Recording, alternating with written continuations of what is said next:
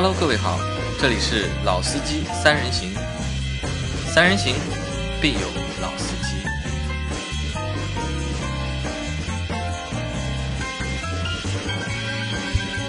Hello，大家好，欢迎收听《老司机三人行》，我是杨磊我是阿 Q，大家好。我是老倪，啊。我们今天呢会接着昨天的那个话题继续下去啊。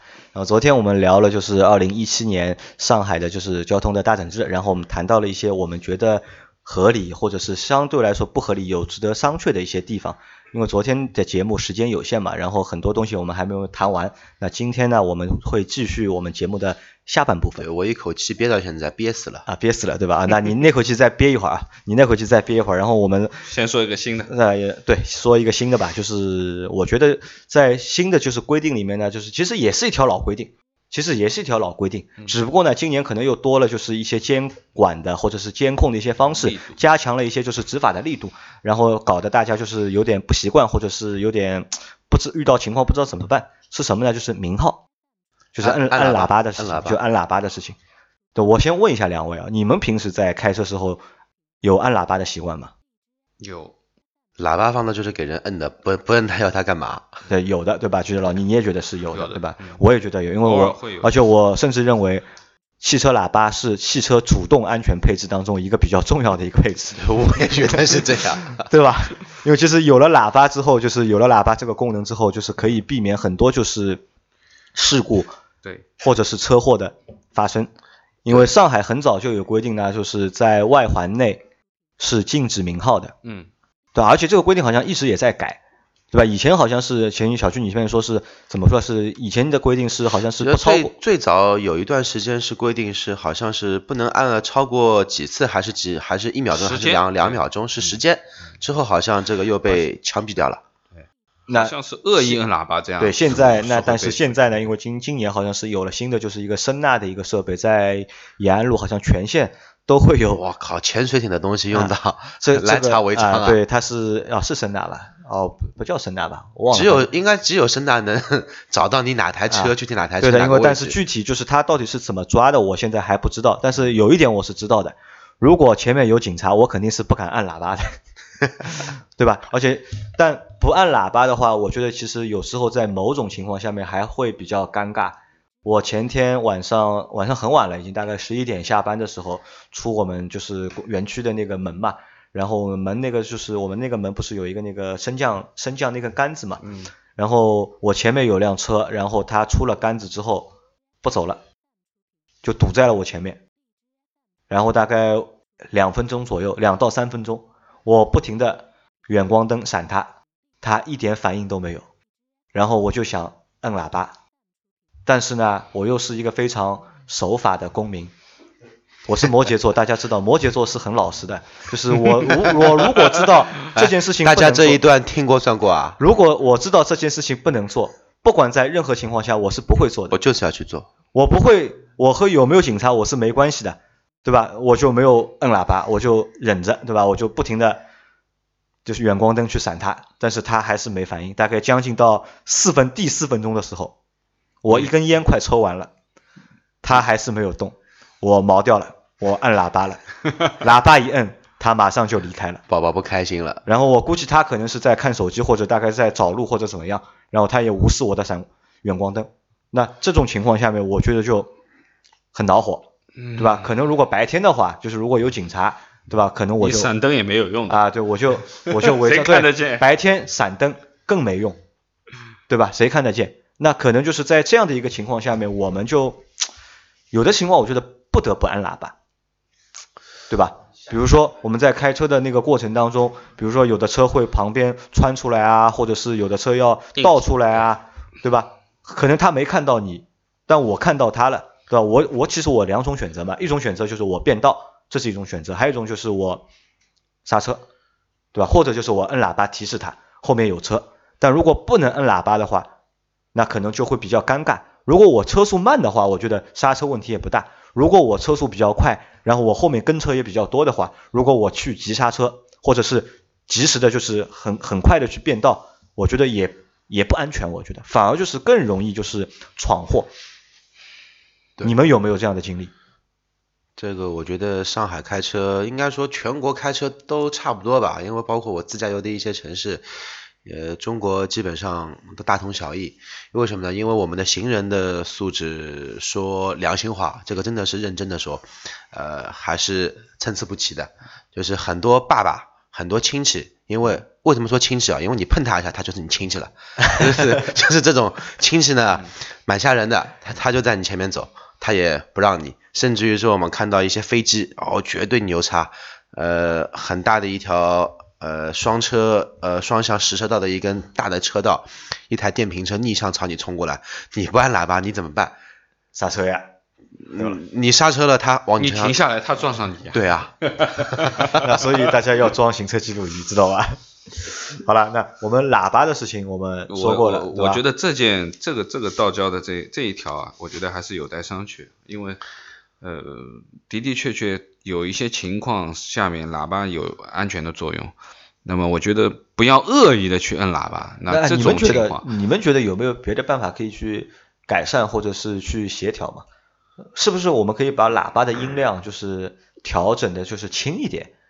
是不是这样可会合理一点？喇叭音量如果调整轻的话，就失去它的意义。失去它的意义因为从汽车这个产品发明到至今，它的喇叭一直在进行升级改造。从之前的现在都是蜗牛喇叭，嗯就是它通过一一一定的一个声波的渠道进行扩散。之前是电喇叭，在之前就以前三轮车的是气喇叭气喇叭，它其实在发展。那么为什么发展到现在我们不去用它了呢？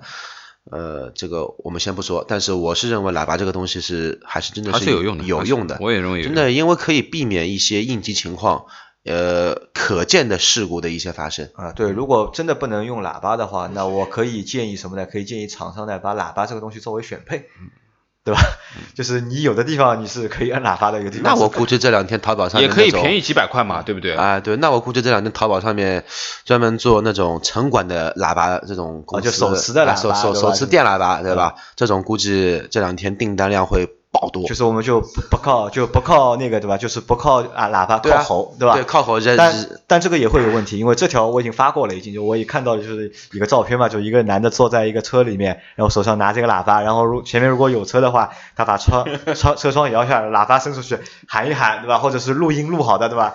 上去放一放。但是呢也有问题啊，我告诉你为什么呢？这个是这个属于手持电电子设设备哎那我就也是违章的。那我就再扯偏一点，在滑板中跟你再拉一拉杠。我有一个办法，如果有天窗的小伙伴，可以把可以做一个用晾衣架做一个支架，把这个电喇叭录音录好，放在支架上，你的两只手搭在方向盘上面，对吧？人家小区里面是录收旧电、旧家电、旧彩电、旧冰箱，你可以录前面的车浪一浪。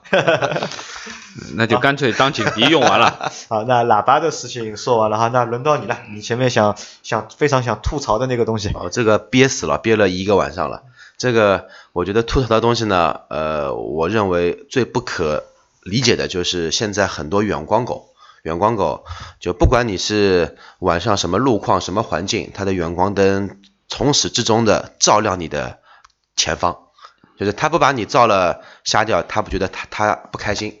我觉得这一次的道路交通的一个我们说交规的一个更正，我觉得没有把初衷其实还是没有把这个放在里面，我觉得车辆安其实有全和出点失望。行安全，对吧？对，因为大家其实现在开车人很多，都会知道远光灯会对你带来的很大的危害，而且有很大的一些恶性的事故，比如说一些呃惨惨死惨伤的一些事故，都是因为远光灯我们的眼睛瞬间失盲，就是因为远光灯的一个祸害。这个我觉得我们真的可以做一个提案，我们给一些代表们稍微可以给他们考虑一下。因为我觉得就是相较于就是明号在室内明号和室内就是用使用远光灯两个东西的危害啊，我觉得可能是远光的危害更大一点。明号我觉得还是一个主动安全的一个一个行为，对吧？但远光灯的话，可能就是我觉得真的不是一个好的事情。因为我我因为我眼睛不好嘛，因为我还戴眼镜嘛，因为小区上次晚上做了一次我开车嘛，然后做的他有点害怕嘛，对吧？他觉得呢我好像开车看不太太看不太清楚，对吧？其实呢我我看是看得清楚的，对吧大的东西我看得清楚，对吧？小的东西呢到底看不看清楚？对我我看到我看到地上有很大的一块石头，他跟我说没事，这个是个马甲带，结果压过去，嘣嘣。我真的以为是个马甲带，对吧？所以很多就是很多司机都是戴眼镜的，眼睛都不好，对吧？晚上一旦被远光灯再闪一闪的话，或者照一照的话，瞬间失盲。然后这个是这个时候，我觉得真的是蛮吓人的。我有时候看到对面有远光灯过来，我都是会刻意的会去把刹车带一下，或者往边上靠一下，我都会去做这样的一个事情的。这个其实我觉得，我觉得就是相关部门啊，真的是要去动动脑子去怎么解决这个问题，因为毕竟你想，名号带来的是什么？名号带来的只是一个就是声音的一个污染，对吧？声音的一个污染，但是远光灯那就不是什么污染的问题了。对吧？都是而且你车祸啊，们都是。既然这么有想法，把一些军用技术声呐已经运用到我们说道路交通整治的一个技术中去，那么你们为什么不开发一套更加好的远光灯识别系统，专门去对付这些远光狗？，啊这个其实还我觉得还蛮简单的，就是就测一个曝光值就可以了嘛，对吧？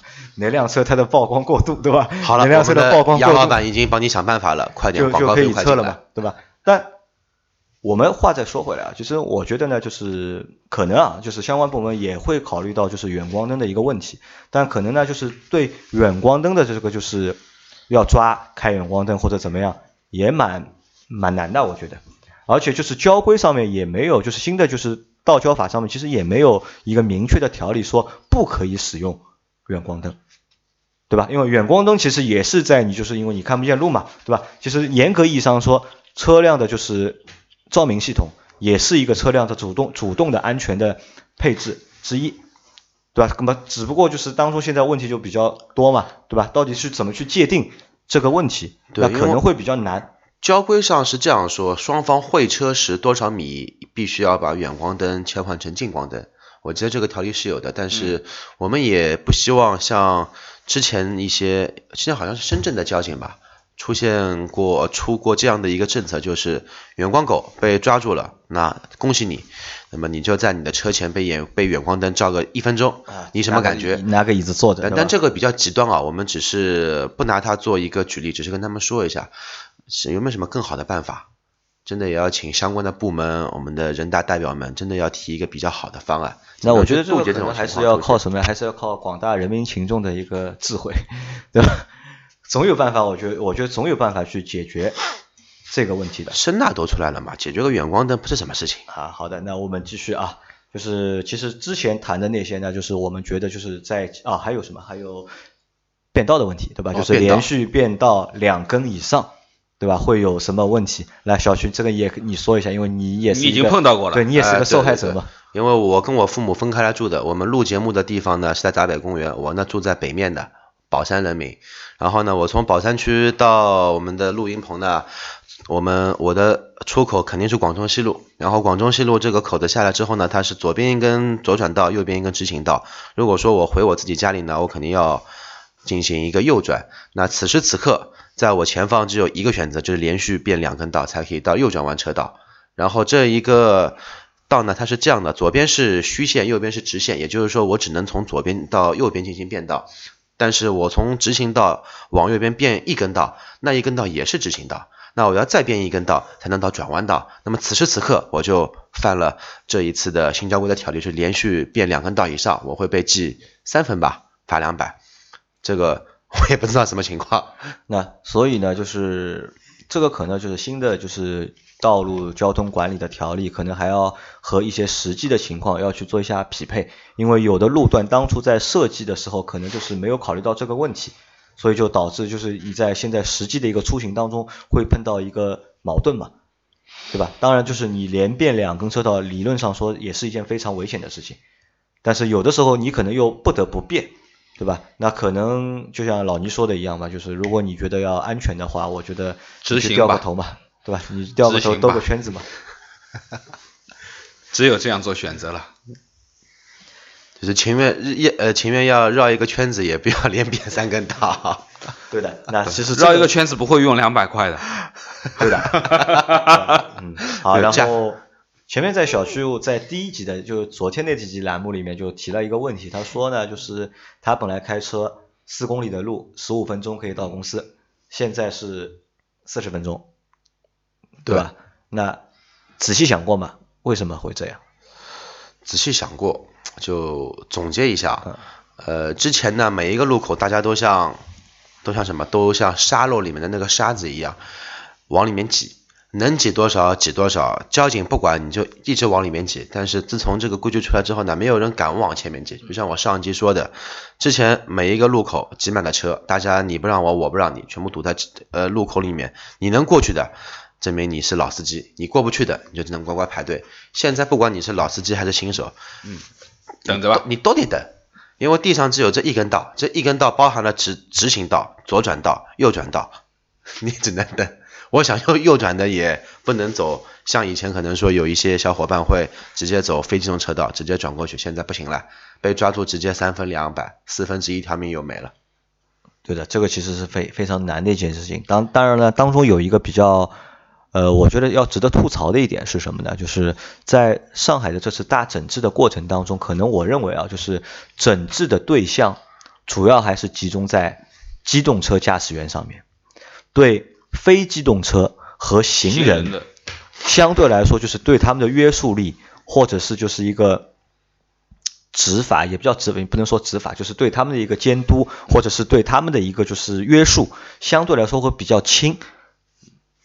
比如我我现在谈的一个问题是什么？礼让行人的一个问题，对吧？这次的道交里面也有这个规定，啊机动车应该礼让行人。礼让行人从原则上说，在全世界这条是通用的，对吧？汽车肯定是应该让行人，没错。但是问题来了，如果行人闯红灯怎么办？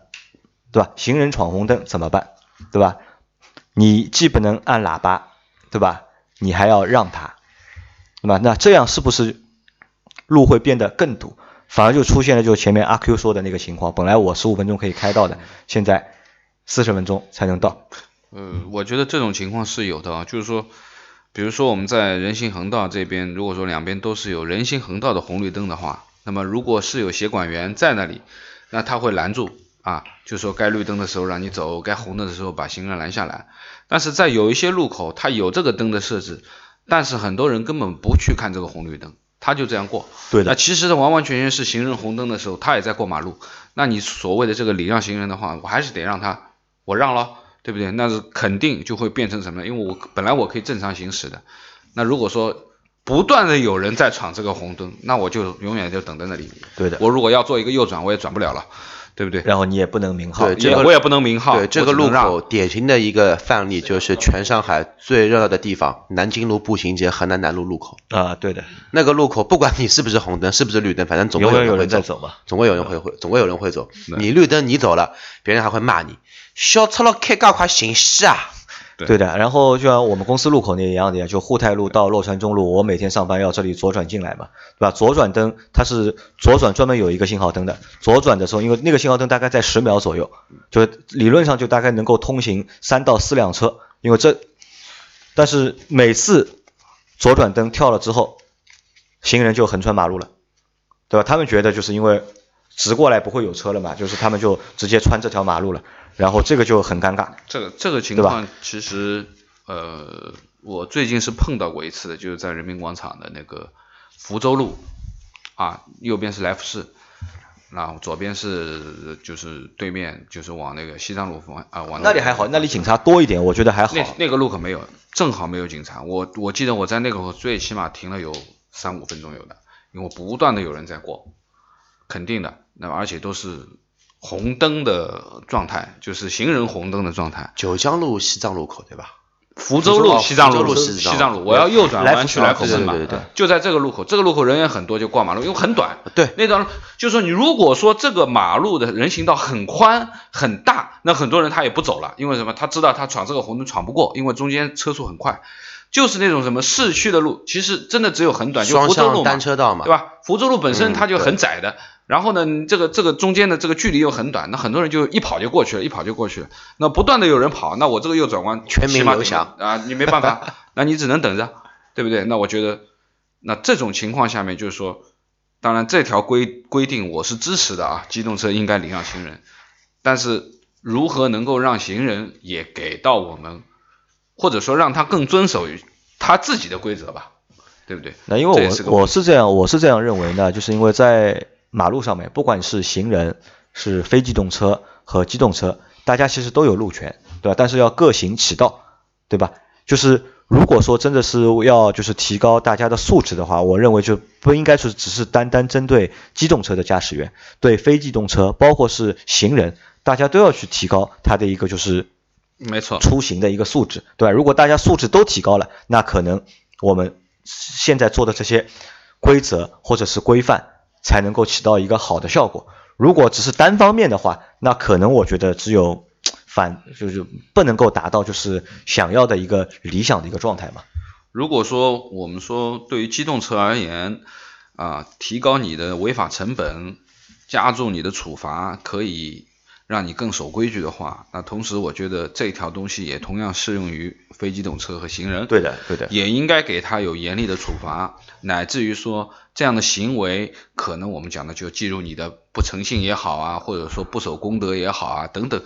那么这样的话，我觉得就是说，呃，整个的道路环境就会逐步的变好，变好，对啊。那这个时候，我觉得应该是前面阿 Q 讲的，他原本十五分钟到二十分钟的路，他应该更快一点，可能更短一点就可以达到了，不要去跑四十。其实政府的出发点是好的，因为他们其实很多的都是想。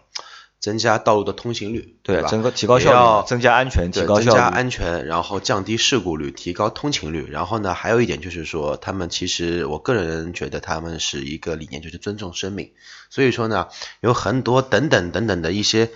因为我认为我们能在这边吐槽的东西，他们其实都能想到。对的，对的，我觉得应该是这样，因为他这么是我们的代表嘛。呃，但我觉得其实呢，我们呢也有义务什么呢？我们也有义务号召，就是大家，因为我们也是一个媒体嘛，我们也具有媒体的属性。那我们呢也号召，就是不管是机动车。还是就是非机动车，包括行人，大家都能够去配合着，就是这样的一次的一个交通的一个大整。对对对对对，就像老倪之前说的嘛，就是其实如果你真的认认真真、仔仔细细、规规范范的开车的话，那其实这一些的条例和你浑身没有关系，对对吧？他想找你都找不到你。就像老宁在之前节目里面说的这样一句话：，你作为一个道路交通参与者，更加是一个机动车驾驶者。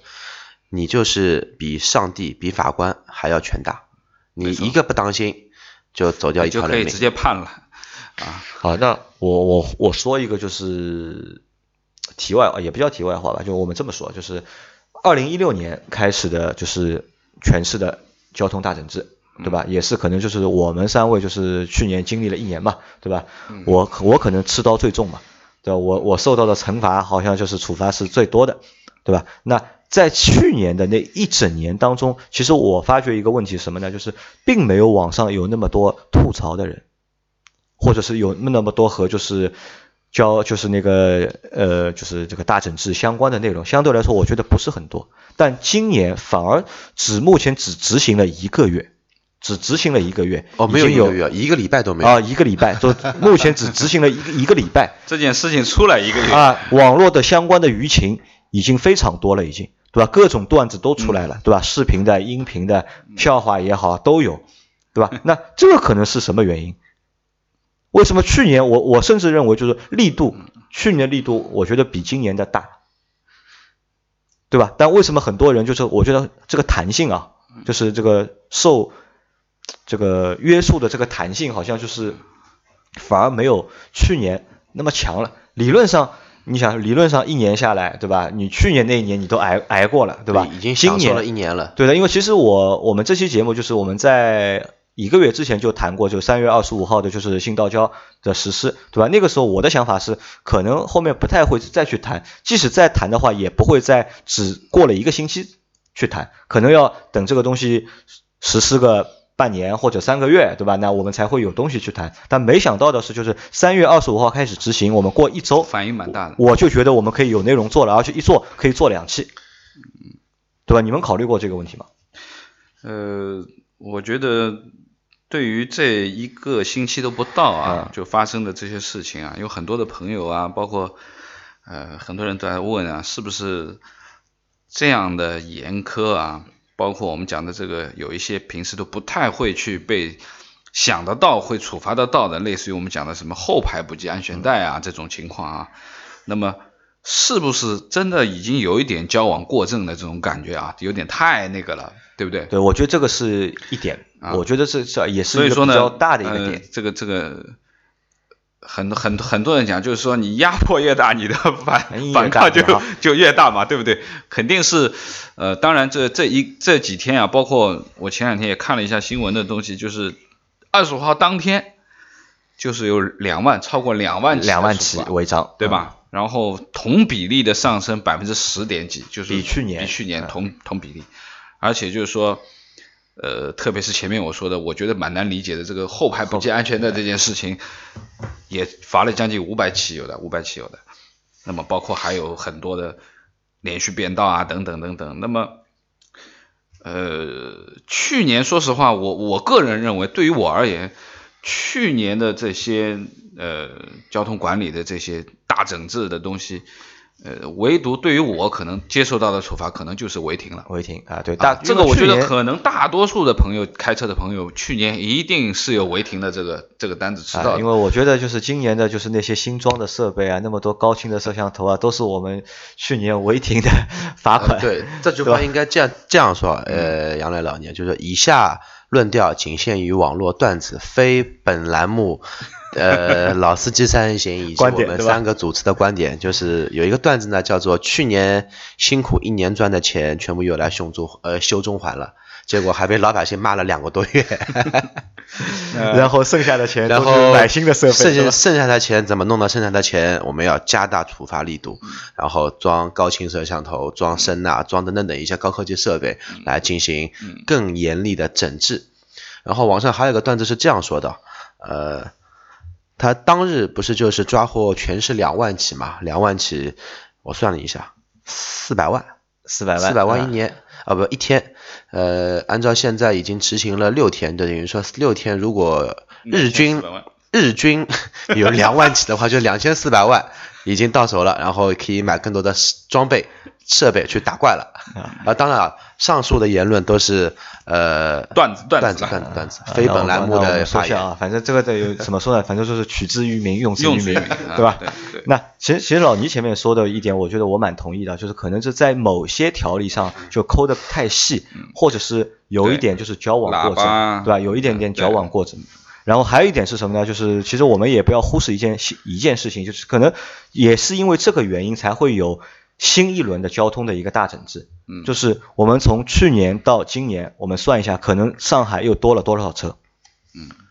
一年。又多了多少新的驾驶员，正常车牌十万十万辆，对吧？机动车上海拍牌是平均每月八千张，一年下来就是十万，然后还不排除新能源车和外地牌照。对，我保守估计就是从一六年到一七年，上海的就是机动车可能多了十五万辆呃二左右。十万台以上。对，二十万啊，甚至更高，二十万台以上，对吧？有了那么多新的司机进来了，对吧？可能就是我们很多就是我们这些老司机去年被罚过的，对吧？我们也就就那么回事儿了，对吧？今年也就算，反正很多我我能够不犯规的，我尽量不要犯规嘛。但可能很多新的司机来了之后呢，他们一下子就是不能适应这样一个强度？然后呢，车牌所以拍了一年、两年、三年对，好不容易买台车，啊，对对对对对，好不容易对吧？花了一年时间、两年时间拍到车牌了，对吧？没想到开车是这么难的一件事情，没错，对吧？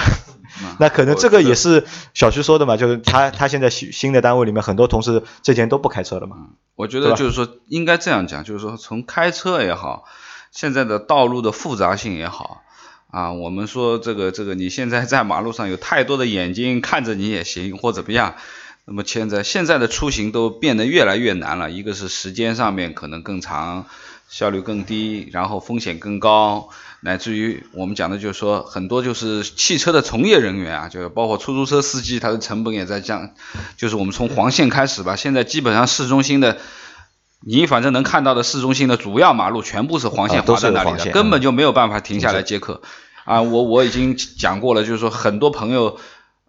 就是正常的打车难的这个问题，就是你你真的一个小时，或者说你走几个路口，你又发觉没有一辆车可以停，这种情况都会而且有打车需求最大的又是这些路段或者是这些区域，对对对，对密度最高的这些商务区啊、市中心的地方、这些 CBD 的这种地方，对不对？那我们讲的，呃，越热闹的地方越人多，越人多的地方越有这种出行的需求，不管是停车位、停车库、打车，反正是越变得越来越复杂了。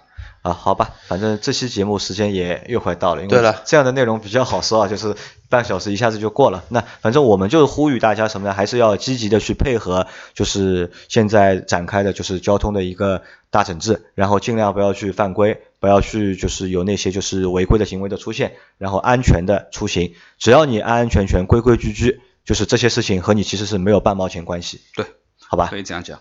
好，好那我们这期节目就到这里，感谢大家。好，拜拜。再拜拜见。